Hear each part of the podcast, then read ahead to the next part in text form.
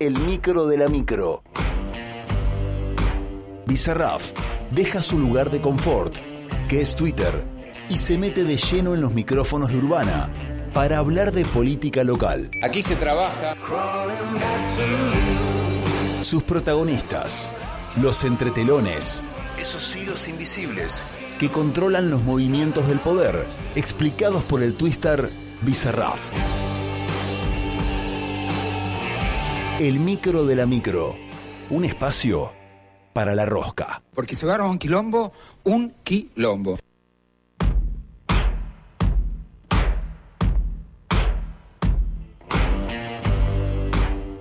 Mañana podría ser tu- el último día de tu vida. Sí. Viví acorde a eso. Ahora, ¿qué pasa? La vida real, si vos estuvieras haciendo la, la de pescar y sacar todo el lago, te moría de hambre. Sí. Entonces, ¿qué haces? Acomodás toda tu vida para hacer las cosas que te gustan. En mi caso es estar con mis hijitos de cuatro patas, con Conan, Murray, Milton, Robert y Lucas, estar con Cari, con Aaron, ¿sí? Y hacer un poco de economía. Y con eso yo soy feliz. ¿Te das cuenta cuál es el problema que tiene la casta conmigo? Se desviven por la guita. Yo encontré la felicidad y no necesito ni el poder ni la guita. Entonces, ¿sabes cuál es el punto? Que cuando yo te voy a una elección y te pido el voto, no es para que me des el poder, es para que te lo pueda devolver. El poder. ¿Qué es el poder? Según la Real Academia Española, es tener la capacidad o facultad de hacer determinada cosa. El poder. ¿Cuál es el poder? ¿Es el poder judicial? ¿Es el poder ejecutivo? ¿Es el poder legislativo? ¿Por qué es tan buscado el poder? ¿Por qué seduce tanto el poder a tal punto de hacer un estereotipo de belleza a Carlos Saúl Menem? ¿Qué es el poder? ¿Por qué el poder genera paranoia? ¿Por qué, como dijo alguna vez Guado de Pedro, posible candidato a algo de poder? ¿Por qué en la política la paranoia es un estado natural? ¿Qué es lo que genera la paranoia? ¿La pérdida de poder?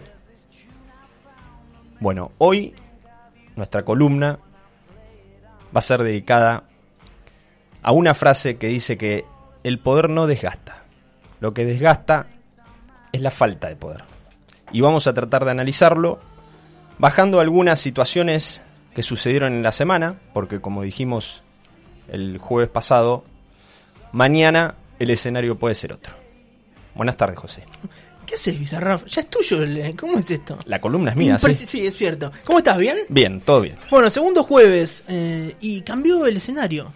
Dijiste, re- te recuerdo una frase que dijiste el jueves pasado sentado en esa silla. Esto es hoy.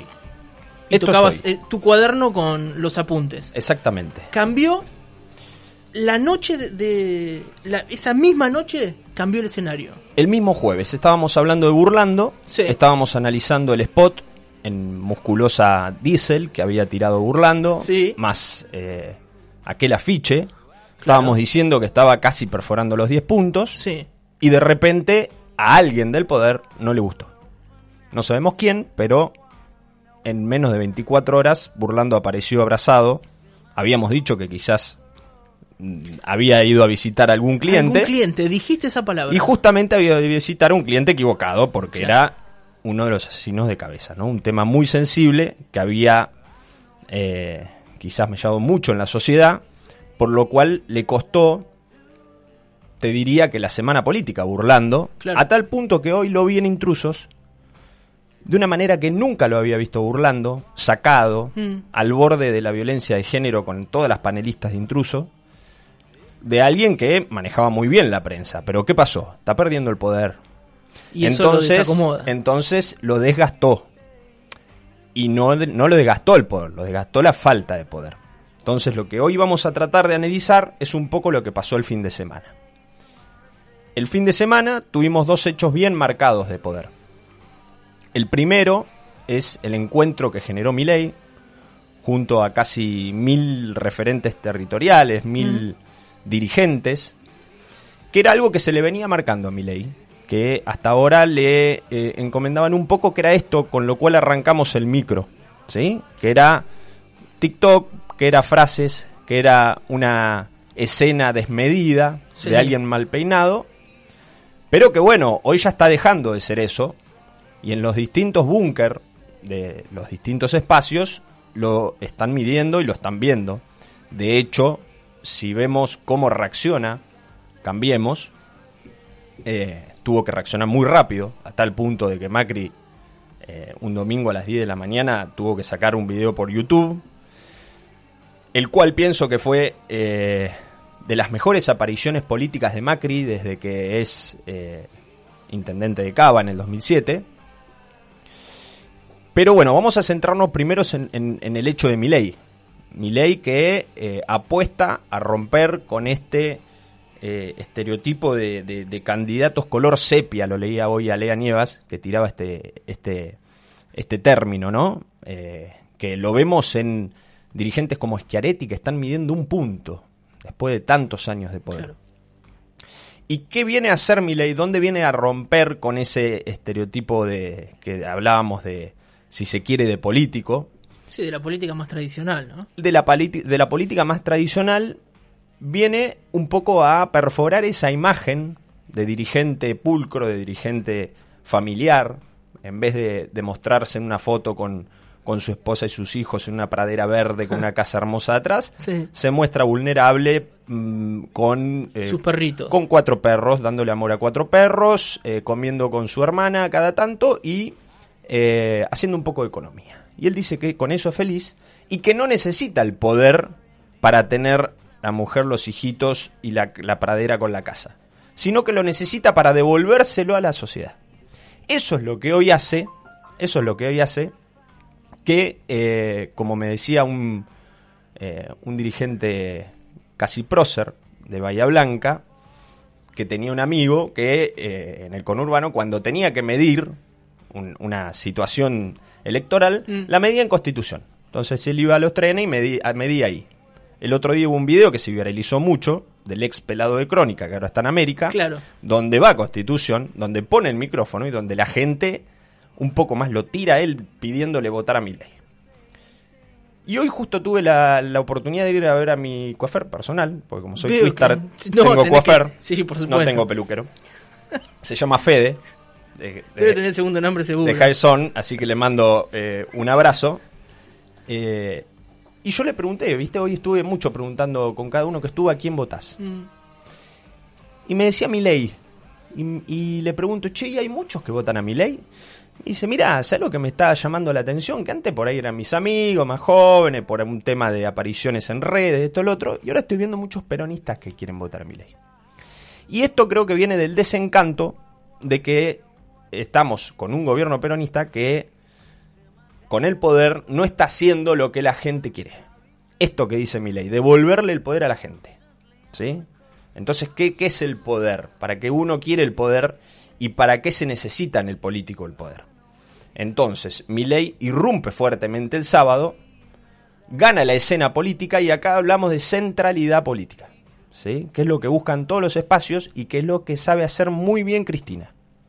Desde, te diría, mm, Néstor, con Cristina no sabemos si es el huevo o la gallina, si es ella o él, Claro. porque eran una sociedad y no sabemos quién era el que marcaba bien la agenda, al parecer Cristina, porque ante la falta de Néstor ella siguió Continuó marcando con- centralidad sí. política. Claro. Y Milei el sábado gana la centralidad política. ¿sí? Teníamos el jueves a un burlando ganando la centralidad política. El viernes un par de movimientos, el sábado Milei y el domingo la aparición de Macri, donde muchos lo eh, analizaron que estábamos ante un nuevo caudillo, una especie de sagrado corazón de Jesús que bajaba eh, para dar su renunciamiento histórico. Renunciamiento nada. Lo que hizo Macri fueron las encuestas, ver que tenía 75 negativa. Si hubiese medido 50 puntos, estaríamos tatuándonos a Messi al lado de Macri. Entonces, lo que hace Macri muy inteligentemente, yo creo que hay una mano grande de Durán Barba, porque ahora vamos a analizar brevemente el video, eh, y es muy Durán Barba el video, hace una jugada excepcional de poder, justamente, donde él dice, bueno, en este escenario, si no salgo rápido, a ganar la centralidad política, me quedo sin mi espacio de poder. Sale rápidamente, obviamente antes negocia, ¿sí?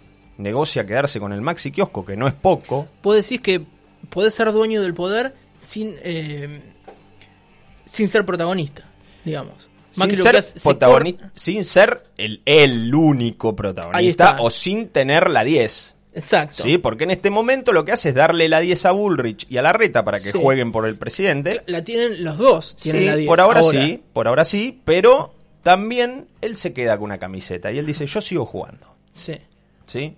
Y arregla, que hoy lo vimos en conferencia de prensa, a la reta decir que el PRO va a ir con un único candidato, y justamente no va a ser Lusto, va a ser Jorge Macri, el pedazo de poder que con un video magistral Logra Mauricio. logra Mauricio Macri. ¿Y por qué decimos un video magistral?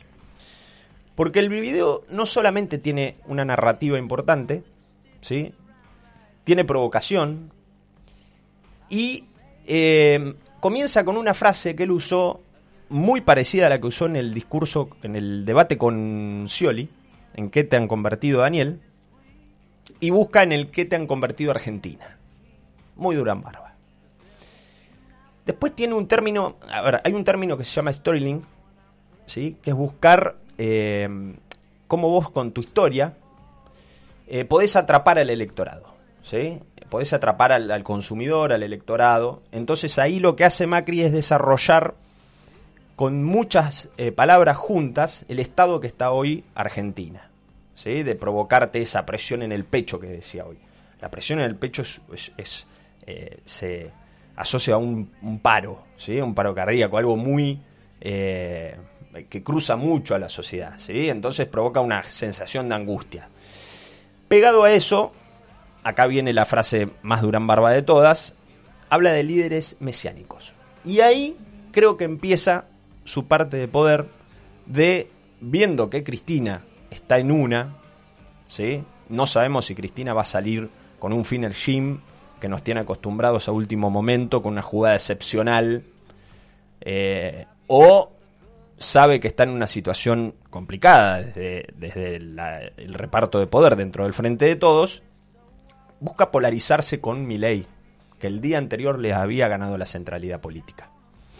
Entonces, en ese momento, habla de líderes mesiánicos. Y pegado a eso, hace una comparación que yo en ese momento me puse de pie, porque la verdad que me emocionó ver cómo empieza, introduce a la escaloneta en el discurso, en ese, en ese YouTube, en ese momento épico de las 10 de la mañana un domingo, introduce a la, la escaloneta y la compara comparándola con Juntos por el Cambio. La escaloneta sería Juntos por el Cambio, ¿sí? Y el líder mesiano, o sea, Messi sería él. Entonces él dice, no hablemos de Messi, o sea, no dependamos de Messi, no dependamos de mí. Yo voy a ser parte de la selección. Denmela de mí que yo voy a repartir juego. Pero somos la escaloneta, o sea, tomemos el ejemplo del equipo. ¿Sí? Y ahí, eh, otro momento épico es cuando anuncia su decisión de no ser el candidato. Y todos los comunicadores políticos lo que buscan es, eh, cuando hay algo pesado que, que transmitirle a la sociedad, eh, hay que mostrarlo y punto. O sea, tiene que ser un, un, un shock. Tiene que ser un, un pequeño cachetazo que a la sociedad se le dice, he decidido no partir, ¡pum! Una trompada. ¿Entendés? No hay que darle mucha vuelta. Cuando hay algo pesado en el discurso, hay que tirarlo. Sí, hay que hablarlo. Sin Y- rodeo, digamos. Sin rodeo. Sin rodeo. Pero ¿qué pasa? No seré candidato, pero sigo. O sea, no voy a ser presidente, pero me quedo con la caja más importante de la Argentina, que es Cava. Claro.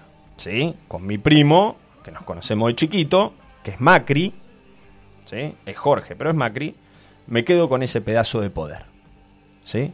Y así logra tener el poder y no desgastarse de no tenerlo en una situación bastante cómoda para eh, Macri. De hecho, tan cómoda que hoy Zamora sale a criticarlo un poco. Ayer, mejor dicho sale a cuestionar un poco la jugada porque debe haber integrantes junto por el cambio que dicen, che, ganó centralidad. De hecho, estuvimos todo el domingo hablando, se dejó de un ratito de lado Jay Mamón, se Sí, dejó de lado un ratito. de eso, obvio, sí. sí. bueno, entonces eh, se ganó centralidad. Sí. El lunes seguimos hablando de él. Y hoy estamos a jueves y todavía viene el tablero dividido y todavía seguimos hablando de la jugada de Macri. Y ni siquiera conocemos eh, todavía todos los resultados que va a tener esa jugada, ¿no? Hoy conocimos uno. Que la reta diga, Bueno, el PRO eso, va a tener un candidato. claro. Y diciéndole, bueno, ahora ustedes radicales jueguen. ¿Sí? Ustedes jueguen. Y termina, la verdad, eh, eh, hay, hay un detalle del video que es una, una música de fondo que es eh, de brisa y viento. Excelente. Brisa y viento, a la cara de Macri. Como, como un aire nuevo. Eso aporta naturalidad. Claro. Los de History toman mucho sonido ambiente para representar después en sus Sí. videos. ¿Sí? Estuve, estoy y estaré, si se puede. Deja el sello Macri al final. ¿Sí? Entonces, lo que queremos demostrar con esto es que ni Macri era un inconsciente que con 60 puntos se, se bajó y dijo, ahora le toca a ustedes. No, no buscaban eso. No pasa en política eso, No. ¿no? Tampoco era San Martín con el caballo blanco cruzando la cordillera y haciendo un renunciamiento histórico liberando la Argentina. Era un político buscando su pedazo de poder. ¿Sí? ¿Por qué? Porque ¿cuánto sale un barco de madera? Eh, como para ir a pescar acá a la ría. Sí. No sé, como un... eh, un, eh, un Volkswagen de un buena gama, no sé, un Vento... Un Vento, un, un Ventito dos- usado. 2.0 turbo. Dos millones de pesos. No, Tres millones de pesos. Sí, más. ¿Eh? De 10 Diez mil- millo- diez 10 mil millones. dólares. ¿Cuánto salía el barco de madera en el, en el momento que el Titanic se hundía? Claro, todo. eh, bueno, está bien, Bueno, claro. la Imagínate de bajón a las 4 de la mañana un Jorgito blanco arriba de la Bueno, mesa. la ¿Cuánto diferencia vale? entre Y bueno, tenerlo y no tenerlo el Mm. poder, José. Y a eso un poco nos referimos hoy porque tenemos que hablar un poquito del peronismo, obligadamente, aunque esté en estado de shock, aunque esté buscando cómo salir de esta situación casi laberíntica de poder bajar la inflación y poder, nuevamente la palabra poder, poder devolverle algo a la gente de esto que prometió de bajar la inflación, de que la gente tenga un manguito más en el bolsillo, de que no llegue tan eh, ajustada a fin de mes, de que un wraps de arroz con rúcula salga 1.700 pesos y la factura de luz salga 1.500. O sea, hay muchas cosas por las cuales hoy el gobierno tiene que bregar para poder tener alguna chance. Y lo vemos Alberto en conferencia de prensa, muy distendido, como si Estados Unidos le hubiese prometido algo, algo relacionado a recursos naturales, porque es lo único que nos salva a los argentinos. Nuevamente la Argentina nos va a salvar los recursos naturales, o vaca muerta, o el litio, algo que atraiga dólares y pueda secar de pesos el mercado que está totalmente inundado. Y lo vemos con una pregunta de una periodista española, preguntándole si va a ser candidato. La española dice, es mi momento, ¿no? Voy a Última lo pregunta. que no preguntan última, última pregunta. Claro, como estaba si alguien- coordinando dice, última como pregunta. si alguien le hubiese dicho a la gallega Ahora. la cuando digo última pregunta, pregunta vos si, que, si va a ser candidato. Bien. ¿Qué hace Alberto? Responde con una respuesta bastante, bastante, eh, por la rapidez mental que tuvo después de haber pasado una pandemia, es rara.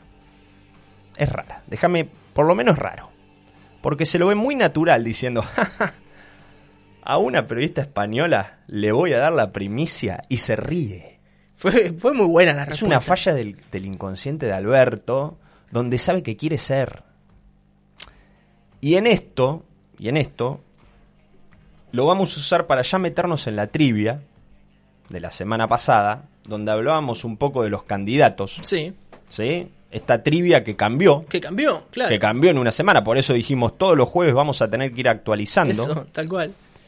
Y esta trivia que encuentra por el lado del frente de todos, yo creo que a Alberto lo tenemos que subir una posición. Sube al puesto número uno junto a Massa. Después de esa respuesta vos decís que eh, ahí hay un Después de la mensaje- visita a Estados, A Estados Unidos, Unidos. de los dos principales para mí candidatos hoy que tiene el espacio. Bien. Por algo fueron los dos a Estados Unidos, por algo los dos están contentos, aunque no habría muchas, eh, pero ¿para quién? Para la gente. Y acá vuelve el discurso de Milei. ¿Sí? Acá vuelve el discurso de Milei, es decir, votenme a mí, que yo les voy a devolver el poder. No me lo voy a quedar porque no lo necesito, yo ya soy feliz con el perrito de cuatro patas. ¿Sí? No necesito toda esa parafarnaria. Entonces, creo que a partir de la declaración de Alberto de hoy y de esa respuesta, sube al puesto número uno. Queda ocupando el segundo, tercero y cuarto lugar Scioli. Todos esos lugares los ocupa Todas, Scioli. Que, eh, to- Scioli no le da, eh, él viste que no tiene problema. Él con fe y esperanza ocupa el 2, el 3, el 4, el que sea. Su pedacito de poder lo quiere tener. Claro. ¿sí? Y la tenemos a Cristina, la dueña del boliche que habíamos hablado la semana pasada, la única que te hace pasar, porque acá hasta ahora nombramos al tarjetero, al promotor, al de la barra, al DJ, pero la dueña del boliche que todavía sigue expectante, aunque ya haya dicho que no, no es, pero bueno, nunca se sabe en cuestiones de poder, al estar por perder lo que puede pasar. Claro. Pasamos a Cambiemos. ¿Sí? Y el dueño del boliche, a lo ruso Chiesa, dejó chocolate y se fue a Mar del Plata, rey. Dijo, yo dejo acá. Dejo un amigo. Mándenmela, que yo lo dejé a Jorge Macri, dueño del boliche. Claro. Mándenmela todos los fines de semana. Eso. Yo me voy a disfrutar la vida en velero. ¿Sí? Y ahí lo tenemos bajándose, o sea que lo tenemos que sacar ya de la trivia. Sí, claro. Sí. Ahí hay un, un cambio fundamental en, en- ese Y vamos en a hacer punteo. lo mismo que el frente de todo, vamos a compartir el primer lugar entre la reta Claro, la Reti Bullrich. Y ahora la reta tuvo que entregar una parte de su poder que se lo había prometido a Lustó para poder seguir con otra parte más grandota. Claro, para él. ¿Sí? Eligió el grandote Eso. antes que el chiquito, al revés de Jorgito. Claro. ¿Sí? Y Bullrich. Claro, es- uno tiene que elegir las batallas también, ¿no? uno tiene que elegir, uno tiene que saber qué batallas puede dar. Claro, claro. Sí. Y eh, también segundo, tercero y cuarto lugar para Morales, que vendría a ser el Scioli del Frente de Todos, buscando un posicionamiento. Porque ¿qué hace con esto Macri también? Lo deja en una situación incómoda el radicalismo. Porque el radicalismo empieza a ver que sus candidatos van a tener que lograr en distintos lugares del país tener boleta. A partir de esta procisación de que hizo Macri, ¿sí? del espacio, de Sí. ponerse como líder del espacio. Claro. Y, por ejemplo, en Capital, ¿qué van a hacer con, con Lusto? Alguien le va a tener que dar para Lusto. Claro. No los van a Sí. dejar afuera, ¿no? Bueno, te vas sin nada. Exactamente. Y si quieren, lo bajamos a Bahía, donde ya les digo que Lorenzo no tiene ninguna posibilidad de ser candidato a intendente. Para. De ser candidato, me está- no de ganar. Me está diciendo no tiene posibilidad de ser candidato directamente. No hay posibilidad de que Lorenzo Natali sea candidato a intendente de Bahía. Si es candidato, yo me voy de Bahía. Como para que veas que el poder ¿Cómo se Sí. nota que tenés armado en otro lado también, no? Bueno, posiblemente. Nunca hay que detener armas. Nunca hay que cerrar con llave. ¿Viste cómo hace la cacatúa? Nunca hay que no, cerrar con no llave. suelta José. esta rama hasta que no tiene agarrada la otra. Nunca hay que cerrar con llave. Pero ¿qué me lleva a esta deducción? Estoy leyendo, José. Estoy en otra etapa. No, te noto. Estoy en otra etapa. Eh, quiero decir a la gente, eh, hay gente de la política muy importante escuchando. Del, si tenés cinco dedos de la mano, ocupan tres de esos dedos. Bueno, les quiero Y decir. tenés que estar preparado para enfrentar ese peso también. Les quiero mandar un abrazo y decirle que Bizarraf de algo tiene que vivir. Que es analista y estadista político sin clientes por ahora. ¿eh? Está bien, bueno. Así que les mandamos un beso, un abrazo y. Hay un libro de Pañi, Pagni, o Pañi.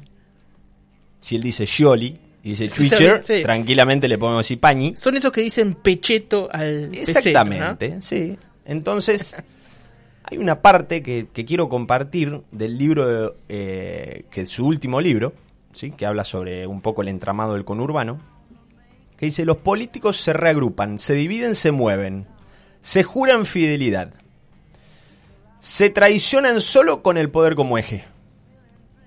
No hay convicciones ni vocación de servicio hacia el electorado. La única fidelidad casi fatal, casi automática es hacia el poder que los atrae inevitablemente. Por una ley física, los imanta. Y es esa compulsión les permite justificar cualquier voltereta por ridícula que resuelve. Viste que muchas veces se preguntan, ¿y cómo este estaba acá con el poder, rey? Sí. El poder. Entonces, ¿quién se va a atrever de Juntos por el Cambio? Así como quién se va a atrever a llamarlo a la reta y decirle, che, che, pará, pará, pero Lustó es mejor candidato que Jorge Macri. Habíamos dicho que iba... Ya cortó la reta. O sea, ya le, le cortó el teléfono. Ya del otro lado se escucha el tu, tu, tu, tu. ¿Quién se va a atrever a Gay, después de ocho años de poder, donde, como dice Pani, se entrelazan cuestiones de poder, donde se construye en conjunto. ¿Quién le va a poder decir en Bahía te va a cuestionar el poder Lorenzo? Absolutamente nadie. Pero claro. Absolutamente Me nadie. mandan un mensaje y me dicen, a Natalie le dicen chancho en el techo. Nadie sabe cómo llegó allí. es bueno, Es bueno. es bueno, es bueno. Es bueno. Es bueno. Pero bueno, llegó a partir de tener esto que tenemos nosotros adelante, 30 años, Claro, en la falta. radio insignia de Bahía Blanca. Sí, sí, nos falta. Creo que es, Es eso. es un mérito importante. Hay que levantarse 30 años seguidos Ay, bueno. y decir... Buenos días. eh, bienvenidos con la alegría que le ponía él. Entonces creo que de ahí es que llegó hasta donde llegó. Claro, no es el único, incluso. Sí, y creo que en ese espacio, creo que ahí es donde podemos encontrarnos con un Lorenzo que lo voy a dar de baja de la trivia. Ya lo das de baja. No va a ser más candidato para mí. ¿Cuándo, eh, ¿cuándo nos enteramos de eso? Eh, El de boca de- 24 de junio. No, de boca de él no sé. Pero el 24 de junio a la noche nos vamos a enterar. Yo creo que quizás antes, pero bueno, Vos lo bajás ya del, yo lo bajo de de, la, trivia. carrera, lo estás bajando. Lo bajo de la trivia. Es más, la subo a Cuartucci. Y, obviamente, Nidia, que yo creo que va a ser la única candidata del PRO Bahía. La pongo a Cuartucci porque a la- al, al espejo que, al espejo de la reta le pongo un candidato acá que todavía no sabemos qué va a pasar, cómo van a jugar, pero bueno, un poco eh, la maquinaria electoral del espacio verá cómo da lugar a estos candidatos.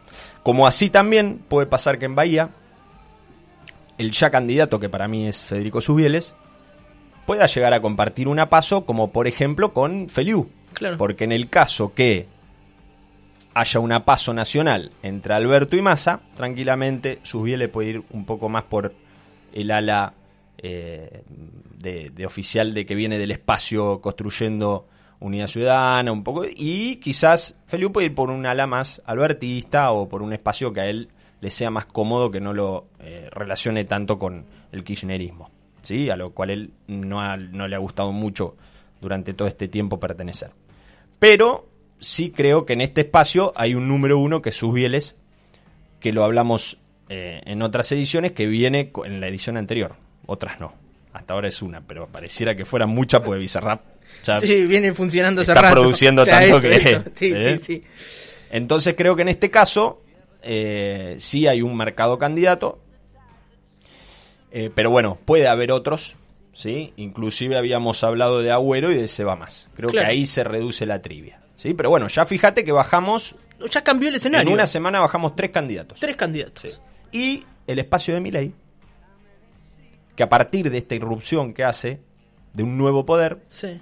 en Bahía seguramente tenga por ahora en la figura de Carlos Alonso a su candidato intendente. ¿Quién es Carlos Alonso? Carlos Alonso es eh, un liberal, empresario liberal, que eh, comenzó desde la elección pasada, que se crea un poco los espacios eh, liberales, eh, primero con Esper, bueno, eh, después con Milei, y ahora está junto a Juan Oviol un poco encabezando este armado seccional desde Bahía. Puede haber otro. Faltan Pero ahora dos es así. meses y medio. Por Hoy, ahora, jueves 30 es así. Hoy creo que es él. ¿sí? Y ya la semana que viene vamos a empezar con los candidatos a concejales. Claro. Ya más amplio. Ya más amplio. Me gusta. ¿eh? ¿Cómo se pelean por agarrar uno ahí? Y bueno, lo que pasa que es... está bien, ¿no? No lo quiero desmerecer, Mm. pero es un lugar Eh, importante. A Sí, Bizarrap claro. le contaron que es lindo el lugar ese. sí, sí. un lugar sí. apetecible. Sí, obvio, obvio. Sí, porque durante cuatro años te asegura poder, Sí. justamente. No quizás el poder del intendente, pero No. sí un poder dividido 24 y el poder de ir a fin de mes. Sí. ¿eh? Y con una sonrisa decir, pa, ma, cobré. Visa, muchísimas gracias. Muchas gracias, José. Le decimos a la gente que esta columna después en nuestra página web, en la cuenta de Spotify y por supuesto que rebotado en todas las redes sociales. Él es arroba bizarrafa, así lo encuentran en Twitter. Esto fue el micro de la micro.